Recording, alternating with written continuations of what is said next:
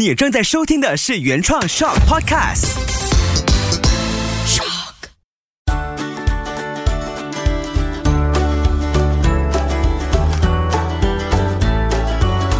秋月的育儿天地。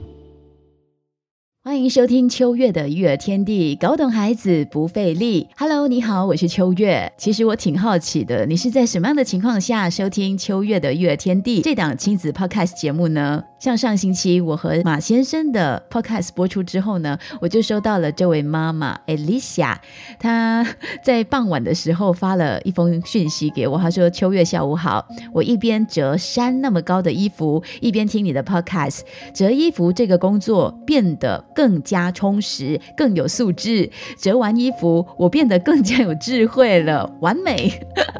我就回他说：“哎，这个听后感挺好的，也美好了我的一天。”那他就跟我说：“我功德无量。”其实我收到你们的这些回馈，对我来说是我可以继续燃烧自己、继续发功的一个主要的推动力。所以欢迎你随时听了有什么感觉，或者你本身有什么提问的，也可以直接 inbox 我，我也会竭尽所能的帮你找寻适合你的答案，或者是找一些适合的育儿老师、专家来帮助你。那我的联络的方式呢，其实在 caption 那边都有写，就是 podcast 这样节目的 caption 那边。就有留下了 Instagram 秋月的育儿天地 Moon's Parenting Tips 的这个 IG 账号的 Messenger 也可以，又或者你是去到 Facebook Live Page 搜寻 Moon 望秋月，就可以直接和我联系了。所以我在想，大人听这档节目，其实很多时候是一个出口，就是我们可以彼此取暖，找到育儿路上可以持续保持热情的一种方法，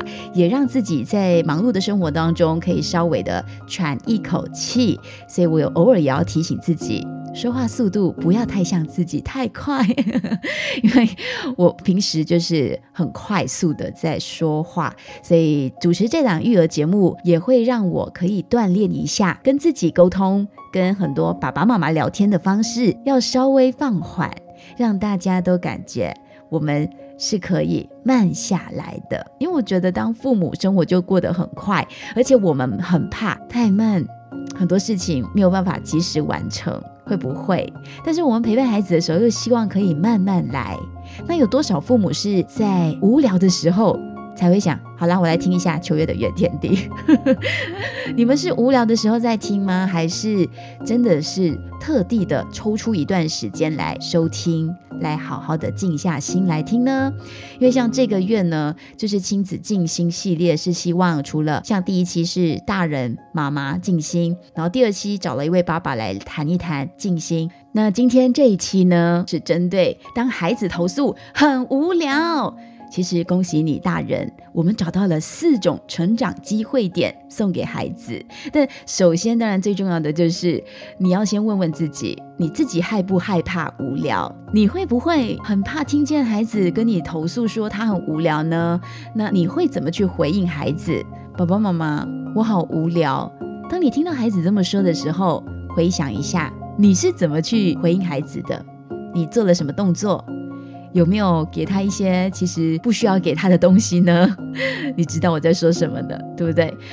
又或者是你说了一些让他更无聊的语句，让他非常非常的痛恨无聊，马上就要去找玩具或者开电视或者做一些奇奇怪怪的动作来投诉他的无聊。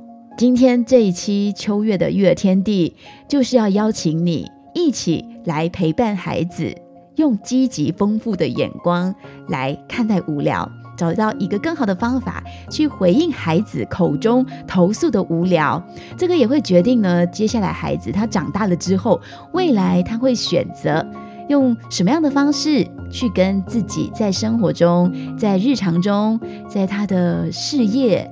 生活，甚至是日后他的婚姻生活感到无聊的时候，他可以怎么做？那我这里也找到了一些教养专家呢，他邀请大人在孩子说出无聊的时候，可以从旁去观察的五件事情，然后去留意说是不是我们做了哪些，忽略了哪些，或者孩子在成长的时候刚好需要什么样的养分？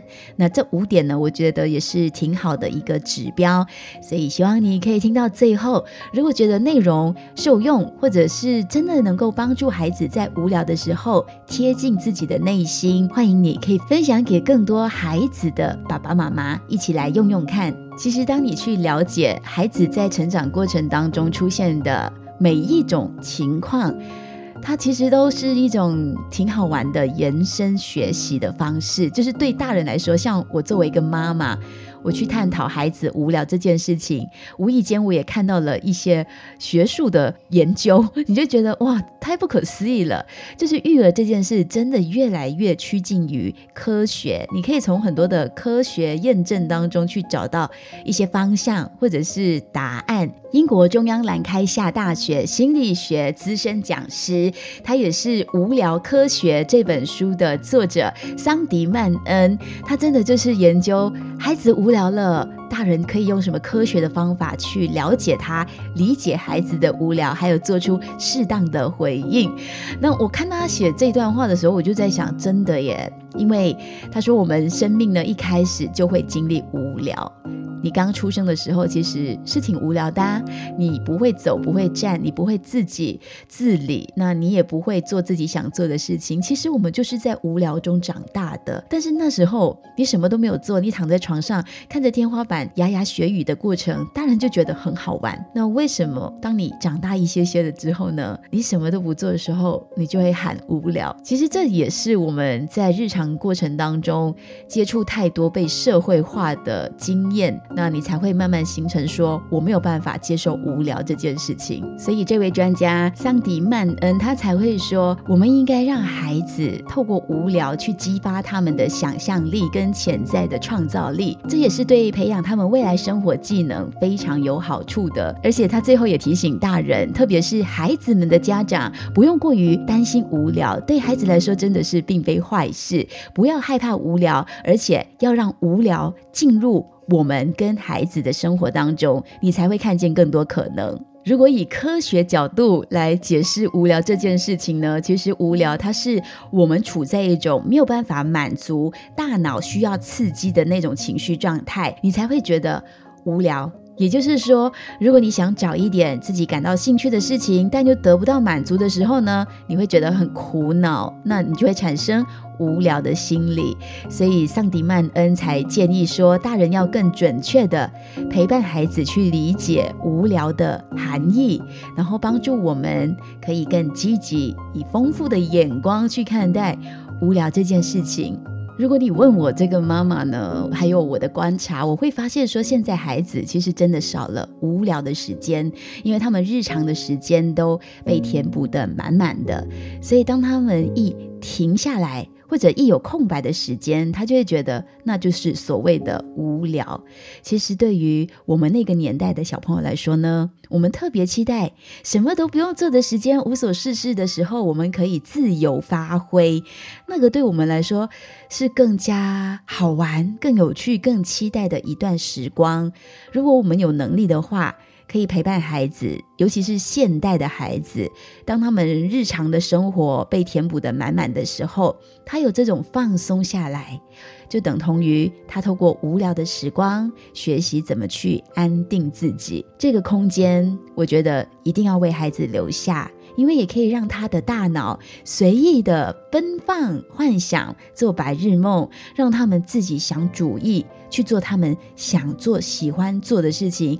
更重要的是，孩子们可以拿回主控权、主动权，都在他们手上，他们才会增加对自己的生活自主的意识，也会更加有信心做自己。而且，如果他可以对无聊这件事相处的非常好的话呢，其实也等同于他学会了怎么去解决自己的问题。你的无聊，你自己想怎么做，这是不是你就拥有了解决问题的能力呢？所以我讲到这里哦，我还是要点出一个点，就是我其实不太乐意看到很多大人呢用了比较不建议的方式去回应孩子的无聊。最简单的就是我在过年佳节期间，然后在某一家酒楼，你就看到一桌一桌大人哦在用餐，然后旁边一桌呢坐满了青少年跟呃小朋友，有小学生有中学生，他们都戴着耳机，然后玩着自己的手机游戏，甚至比较大一点的荧幕，整个电子产品都摆放在他们的餐桌上面，你就觉得很痛心哦。这样的佳节聚会应该是大聊特聊，或者是吃自己喜欢的佳肴，诶，还有押韵呢，大聊特聊吃自己喜欢吃的佳肴。可是怎么知道呢？这群未来的栋梁，他们却是面对冷冰冰的电子产品，完全没有眼神交流，没有抬起头说一句话。都只是沉醉在自己的世界，你就觉得天哪！未来他们怎么跟别人交际？他们怎么去聊天？然后这么一点点吃饭的，对他们来说可能是无聊的时间，他们都必须低头，然后大人就硬塞这些东西给他们。为什么呢？为什么不把它收起来，给他们筷子，给他们一些杯子？悄悄背也好啊，我觉得这反而比较正常。所以，如果你陪同大人吃饭这件事，你也觉得无聊的话，那未来的日子你要怎么跟自己聊聊天啊？这这段说的有点语重心长，但早一天我把这个照片呢，还有我当时候和孩子。对话的过程，因为针对这一幕，它实在是太震撼了。我再好好的把这整个过程梳理出来。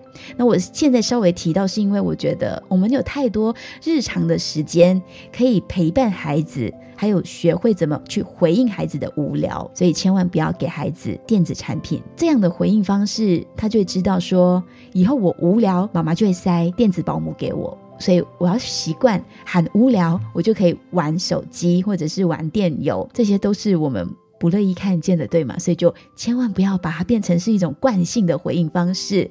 可以怎么回应呢？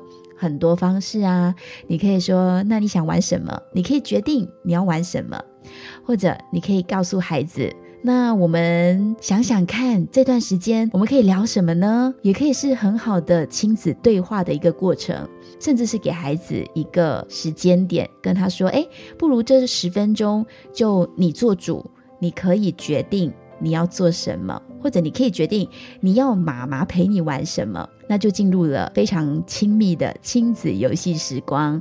当然，我们可以引导他，给他一些提示，甚至旁边如果有石头，或者是沙子，或者是树叶，或者是什么大自然中可以就地取材的，你就发挥自己的创意。所以前提也是爸爸妈妈要非常看得开，看得够开、够宽广，你才可以找到生活当中随意的一些创作的材料。而且无聊时光呢，其实是非常有助于孩子他关注回自己的内心世界。一个人为什么会产生无聊的感觉呢？很大原因是他在跟自己独处，然后他可能会有一种孤独、无助、彷徨，甚至是沉闷的感觉。那我们就来回应孩子他真实内心的想法，跟他聊聊天，让他知道，很多时候你会一个人去面对很多事情，然后这个时候你想要做什么呢？那我们就可以陪伴孩子，透过安定自己的过程当中，找到了静心的方法。如果你的孩子在无聊中，他学会了享受静下来的这个机会，那就要恭喜你了。你应该有做对了一些事情。那如果你孩子还是持续的在喊着无聊，好无聊，什么事都无聊，这个时间多出来了，我也无聊。那麻烦大人，我们一起来做一个观察，观察这五件事情是不是哪一点我们疏忽了？第一个事情呢？是不是孩子他其实欠缺了自己去找一些乐趣的能力呢？自己做一些活动的能力，或者自己玩一些东西的能力？这个玩的能力其实应该在每一个孩子身上都有的。如果没有激发出来，是不是他个性比较被动，或者他其实少了自己做主的机会？这个都可以去做观察哦。那第二点呢？是不是孩子还没有掌握到弹性解决问题的能力？如果他一停下来，或者一没有东西做的时候，他就很慌、很无聊，那是不是他平时有问题都没有机会自己去试着想一想可以怎么做，或者给他一些时间，给他一些机会去想一想我可以怎么办？我觉得这个大人可以用引导式的提问或者启发式的提问来帮助孩子掌握回弹性解决问题的能力。那一无聊的时候，你就可以问他：“诶，现在没有事情做，诶，怎么办呢？你想做些什么？”那就可以透过一些对话，帮助他去梳理他想要的答案出来。第三个可以观察的点呢，那就是孩子。是不是太习惯依赖大人来帮助他任何的生活大小事？那这也跟刚才的那一点呢相呼应的。他少了解决问题能力，那应该就是大人常常出手，大人常常出手帮他摆平事情的话，是不是他就少了那种自己解决问题的能力，而非常过度的依赖了？你来帮他处理所有的问题呢？那无聊这件事是他个人觉得无聊，还是你觉得无聊？所以还是要把问题交回给孩子，让他自己来好好学习面对。那第四点就是可以观察孩子是不是真的需要去激发他的想象力跟创造力。当他一感觉无聊，他还没有能力去从身旁寻找乐子，去找一些可以发挥的东西，像一张白纸。他其实如果无聊，有一张白纸，他就可以。做很多事情啦，那他是不是欠缺了想象力跟创造力呢？这时候大人也扮演很重要的引导的角色。最后一点，我们可以观察孩子的就是刚才有稍微提到的，会不会是他的惯性讨取的动作？讨什么呢？讨电子产品，讨平板或者手机，所以他才会喊无聊，因为他觉得这是一个反射的回馈的方式。就如果说你是常常用这个方法来回应孩子的无聊的话，他可可能就会直接想要用这个方法引你的注意，给他这样子的一个电子产品的回应。所以这五点呢，是我们可以稍微去观察孩子的无聊，是真正的无聊，还是背后有一些行为或者想法，是我们需要再去做观察跟回应的。那孩子无聊这件事有什么了不起？为什么我们需要特别去关注呢？其实，如果孩子他可以很好的跟无聊共处，就像我们在过去这几年学会了跟病毒共处，然后共存这件事情呢，我们也可以活得更好、更自在，少了焦虑，对不对？如果孩子他没有办法跟无聊共处、共存，他可能就会有焦虑。会觉得他不能无聊，他很害怕，他惊慌失措，甚至是觉得很烦恼，情绪可能就会暴躁，所以这是息息相关的。那当孩子他可以因为我们的引导，他懂得怎么跟无聊共处的时候，其实某种程度他也有机会从自己身上发现了这四个发光的机会点。第一个呢？他有自主能力了，因为就像刚才说的，我们可以从旁观察，是不是他欠缺了解决能力，过度依赖父母来帮他排解问题的这个可能呢？那如果他可以自己回应他的无聊，就等同于他已经可以去解决自己的无聊这件事情，他懂得怎么去填补、善用，好好的度过他的无聊时光，也等同于他有自主独立的能力了。第二个成长的机会点，孩子懂得自娱娱乐了，这是非常重要的。就像我作为媒体人，作为广播人，自娱娱乐也是我们非常重要的功能之一。如果当你没有享受这件事情，你根本没有办法把它做好。你必须先感动自己，才可以感动别人。你必须自己快乐，别人也会快乐。所以，孩子在面对无聊这件事情，要让无聊快乐，他自己才会从过程当中感觉到很快乐。无论我们塞什么东西给他，他不是。真正的快乐，那只是填补了他的无聊，而不是让他充分的去喜欢、度过、享受无聊的时光。所以这个过程，我们要让孩子知道，无聊也可以很快乐、很有意义的。我们可以让他发现的第三个成长机会点呢，就是他拥有了弹性思考的能力。我觉得做人如果可以活得有弹性一点，是非常舒服自在的。如果小朋友在无聊时光也掌握到弹性生存能力，其实对他们日后遇到了挫折，遇到了任何不如他预期的事情发生的时候呢，他也可以弹性的去面对，那他会更加能够发挥自己潜在的能力。最后一个机会点就是，你可以让孩子真的去发挥他的。想象力、创造力、潜在的这些激发出来，他未来就可以在无聊的时候让自己思绪畅游，搞不好也是他创意全员的时光。说了这么多，其实我们也可以让孩子在无聊时光去发明任何他想玩的东西，任何他要做的游戏，都可以在这个时候去刺激、激发他们。所以，也希望所有听着 Podcast 的爸爸妈妈，让我们打开我们的胸怀，去接纳孩子无聊时候的任何神情状态，在从中呢引导、帮助他们，启发他们喜欢无聊，透过无聊在里头去发挥他们的创意。我们欢迎他无聊，也好好的陪伴他，去善用无聊这件事情，帮助自己成长。所以，如果听着 podcast 的你是在无聊的时候听，我相信这段时间对你来说，它也可以得到某种程度的启发，对不对？如果你在无聊当中听一听，诶，有任何的启发或者是收获，欢迎你记得一定要告诉我，因为我是在不无聊的时候把这件事做出来的。谢谢你点选收听全新一季的秋月的育儿天地。那如果你收听过程有出现了很多的问号，或者有一些想要提问的问题，也可以呢发送。过来可以发送到我个人专业，或者是在 IG 搜寻。Moon Parenting Tips 就可以找得到，然后就可以把问题发过来了。那我们这一季开始呢，每个月都会有一个 Q&A 环节，就是每个月最后一周上架的那集，就会把大家的问题收集起来，然后转问给专家老师来做回应。那希望今天的节目内容可以带给你一些亲子对话上的想法，家庭生活更和谐美好。如果你喜欢秋月的育儿天地，按下订阅，开始 follow 起来。那你在各大平台 pocket 收听的话呢，请帮我按。下五星评分，也欢迎推荐给身边的亲朋好友一起来收听。当然，也欢迎你追踪我的 FB 和 IG。秋月的育儿天地，搞懂孩子不费力。下一集继续聊喽，拜拜。